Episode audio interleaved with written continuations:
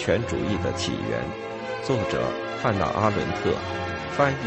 林香华。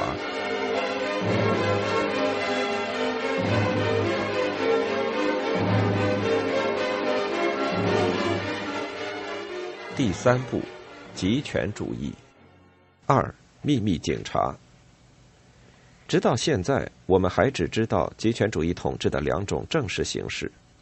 一九三八年以后的国家社会主义专政，一九三零年以后的布尔什维克党专政。这两种统治形式与其他各种独裁、君主专制和暴政统治的形式根本不同。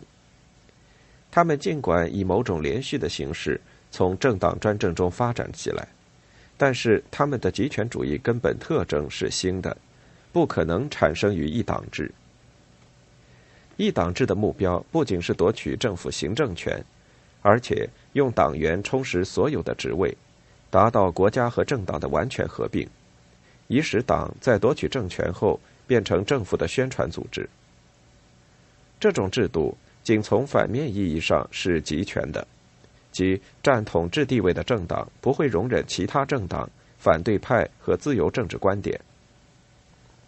一旦政党专政掌握了政权，它就是原先国家与政党之间的权力关系保持原状，政府与军队像以前一样行使权力。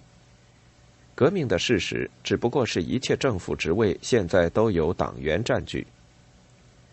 在所有这种情况中，政党的权力垄断由国家保障，党不再拥有自己的权力中心。在极权主义运动执政之后发动的革命带有相当激进的性质。从一开始起，他们有意识的努力维持国家与运动之间的根本区别，努力防止运动的革命机构被政府吸收。夺取国家机器而又不和它合并的问题得到了解决。其方法是允许在运动中只有次要作用的党员上升至国家机构的层级体系，一切真正的权利都在运动的组织机构里，而在国家和军事机器之外。在运动内部决定一切国家事务，运动始终是国家的行动中心。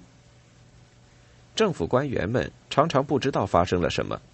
而党员若有野心，想爬到部长位置，在一切情况下，他为这种资产阶级的愿望付出的代价是失去他对运动的影响和领导者的信任。执政的极权主义利用国家作为他的外表，来代表他在非极权主义世界里的位置。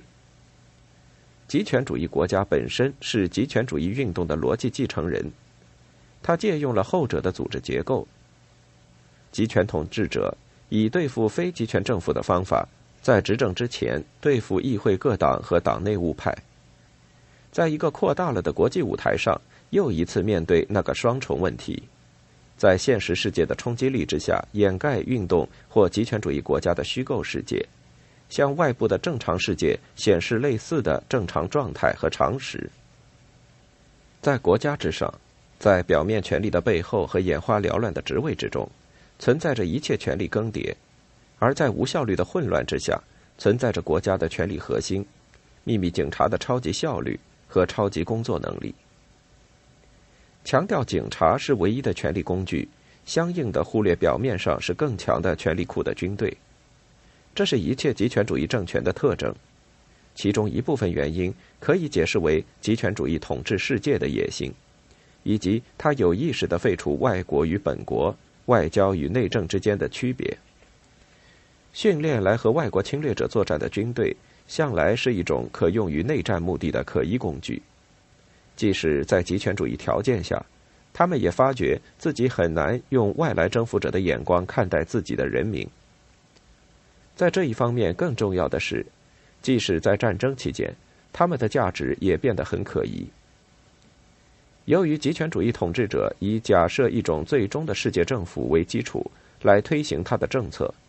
所以他对待自己的侵略所造成的受害者，就好像他们是反叛者，犯了最高叛逆罪，结果选择用警察来统治占领地区，而不是用军队。甚至在运动夺取政权之前，他也拥有一支秘密警察和间谍机构，在各国建立分部。后来，他的代表得到比正规军情报机构人员更多的金钱和权力，常常成为驻外大使馆和领事馆的秘密首领。他的主要任务包括组织第五纵队、指挥运动的国外支部、影响各国内政，从总体上使极权主义统治者能够公开感到行动自如。换言之，秘密警察的国际支部是传送带，经常将极权主义国家的表面外交政策转变为极权主义运动潜在的国内事务。但是，秘密警察为准备极权主义统治世界的乌托邦而完成的这些功能，对于那些要求在一个国家里立即实现极权主义虚构的人来说，还是次要的。秘密警察在极权主义国家的国内政策上所产生的主控作用，自然的使人们普遍误解极权主义。一切专制主义都倚重秘密警察，感到自己的人民比外国民族威胁更大。但是，极权主义和专制主义的这种相似之处，只出现在极权主义统治的第一阶段。这时还有政治上的反对派。在这一方面和在其他方面一样，极权主义利用并且有意识的支持了非极权主义国家的误解，而无论他们之间根本不能互补的程度如何。希姆莱在一九三七年对国防军参谋总部那次著名讲话中。假设了一个普通暴君的作用。他用假设存在一种战争情况下的第四舞台，即德国国内，来解释警察力量的不断扩展。同样的，斯大林几乎在同时也一半成功的说服了老布尔什维克卫士们，他需要他们坦白，使他们相信一场战争正威胁着苏联，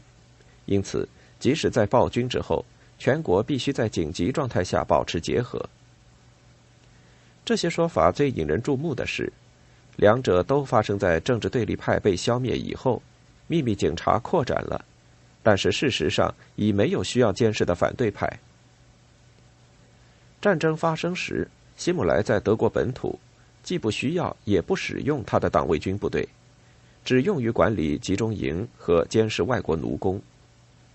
在东欧前线服务的武装党卫军用于特别任务，通常是大规模屠杀和强化经常同军方以及纳粹文官发生冲突的政策。党卫军组织就像苏联的秘密警察一样，通常在军队平息了占领区之后到达，对付胆大的政治反对派。但是，在一个极权主义政权的最初几个阶段。秘密警察和党的精英组织仍然发挥了一种作用。它与其他形式的独裁和历史上著名的恐怖政权的作用一样，他们的方法过于残酷，在现代西方国家的历史上却是无与伦比的。深挖秘密敌人和追踪前反对派的第一阶段，通常是将全体居民都拉进前锋组织，重新教育老党员，从事革命的特务工作。以使同情者们的同情虽然相当疑惑，却无需惧怕受过专门训练的警察干部。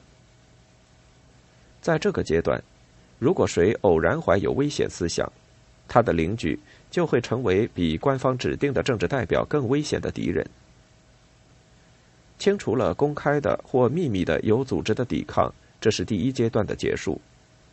这一阶段的结束时间大致是德国的1935年和苏俄的1930年。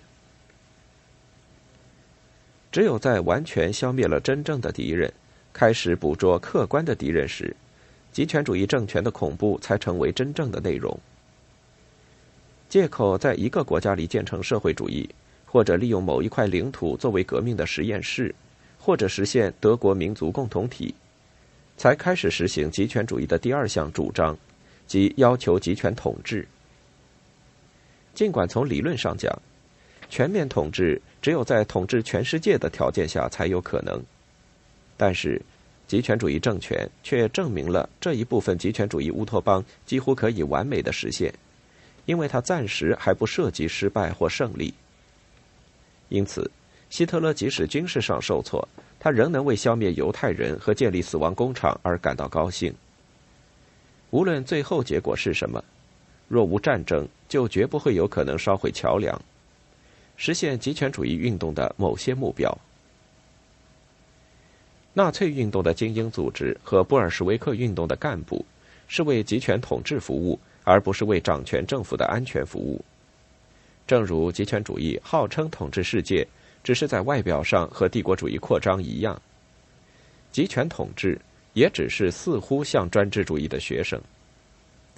如果说极权主义与帝国主义扩张之间的主要差异是，前者不承认国内和国外的区别，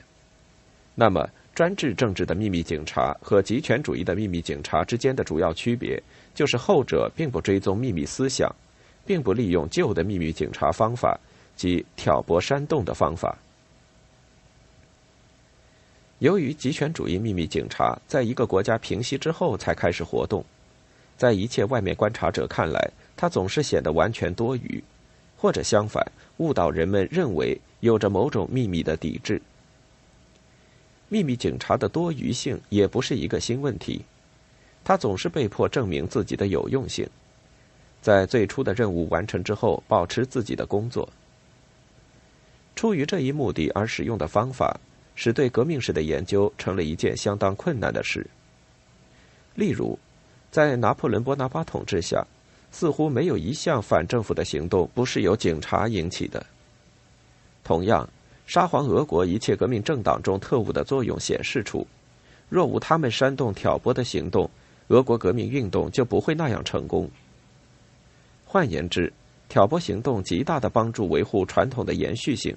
也一再打断革命的组织工作。挑拨煽动的作用十分可疑，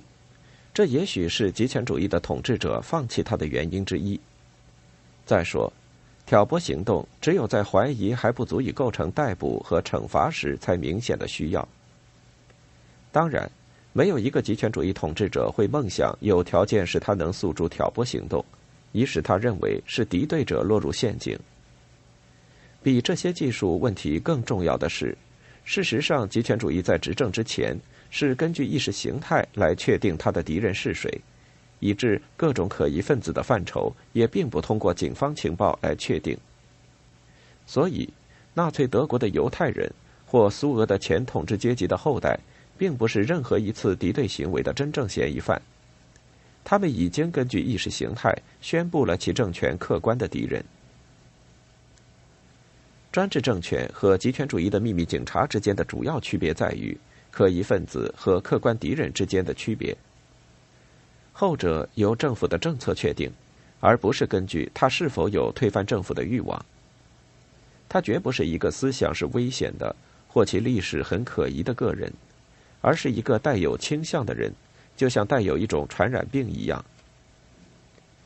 从实践角度来说，极权主义统治者开始时像一个不断侵扰别人的人，直到每一个人都知道后者是他的敌人。以使他能自圆其说的出于自卫而杀死他的敌人，这当然有点残酷，但很有效，因为每一个目睹者都知道某些成功的阴谋家是如何消灭竞争对手的。使用客观敌人的概念，对于发挥极权主义政权的功能，比对于各种范畴的意识形态定义要重要的多。假如这只是一个仇恨犹太人或仇恨资产阶级的问题。那么，极权主义政权在犯了一次巨大的罪恶之后，便可以回到正常生活和正常政府的规则上来。而我们知道，实际情况恰恰相反。客观敌人的范畴大大超过了运动最初在意识形态上确定的敌人。新的客观敌人是根据变化的环境来发现的。纳粹预见到完成灭绝犹太人。他们早已做好了预先的措施来消除波兰民族，而希特勒甚至计划除掉某几类德国人。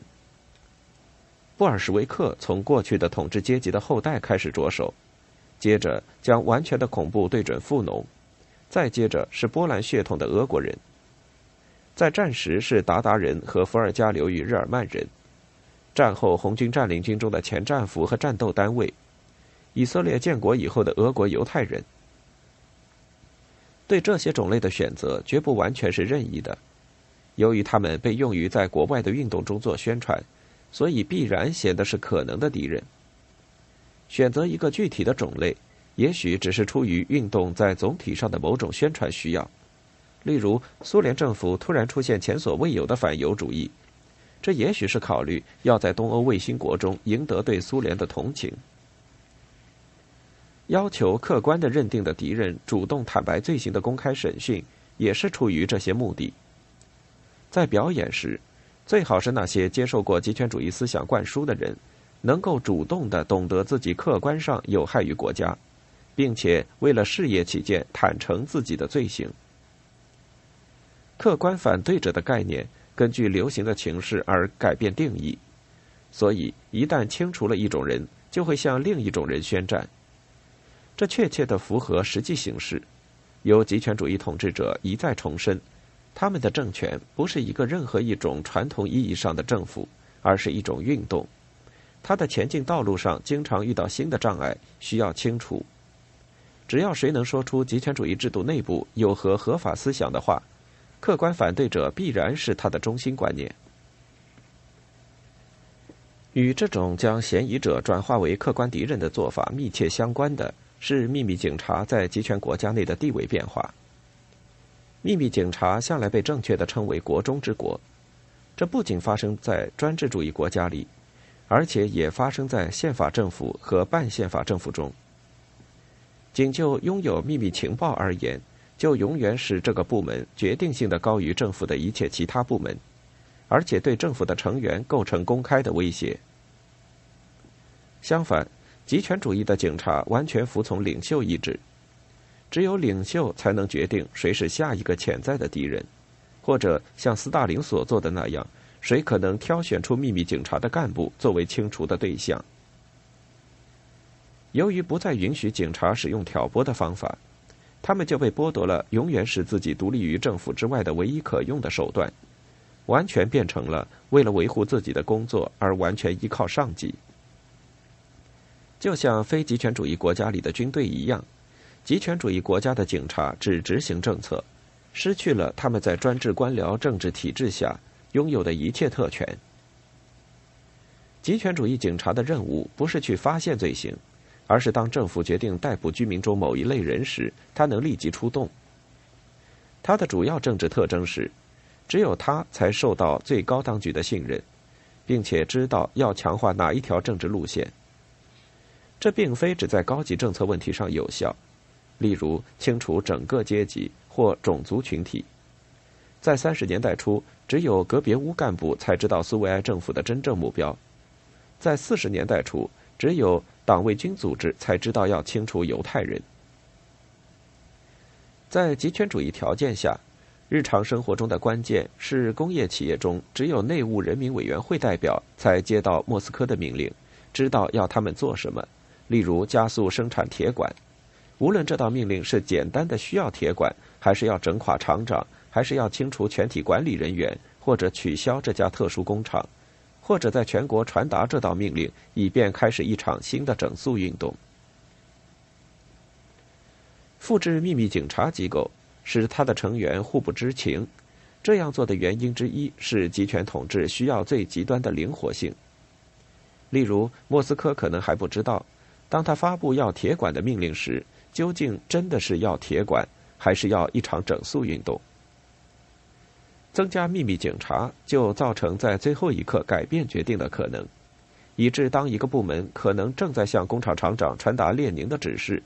另一个部门却正在布置逮捕他。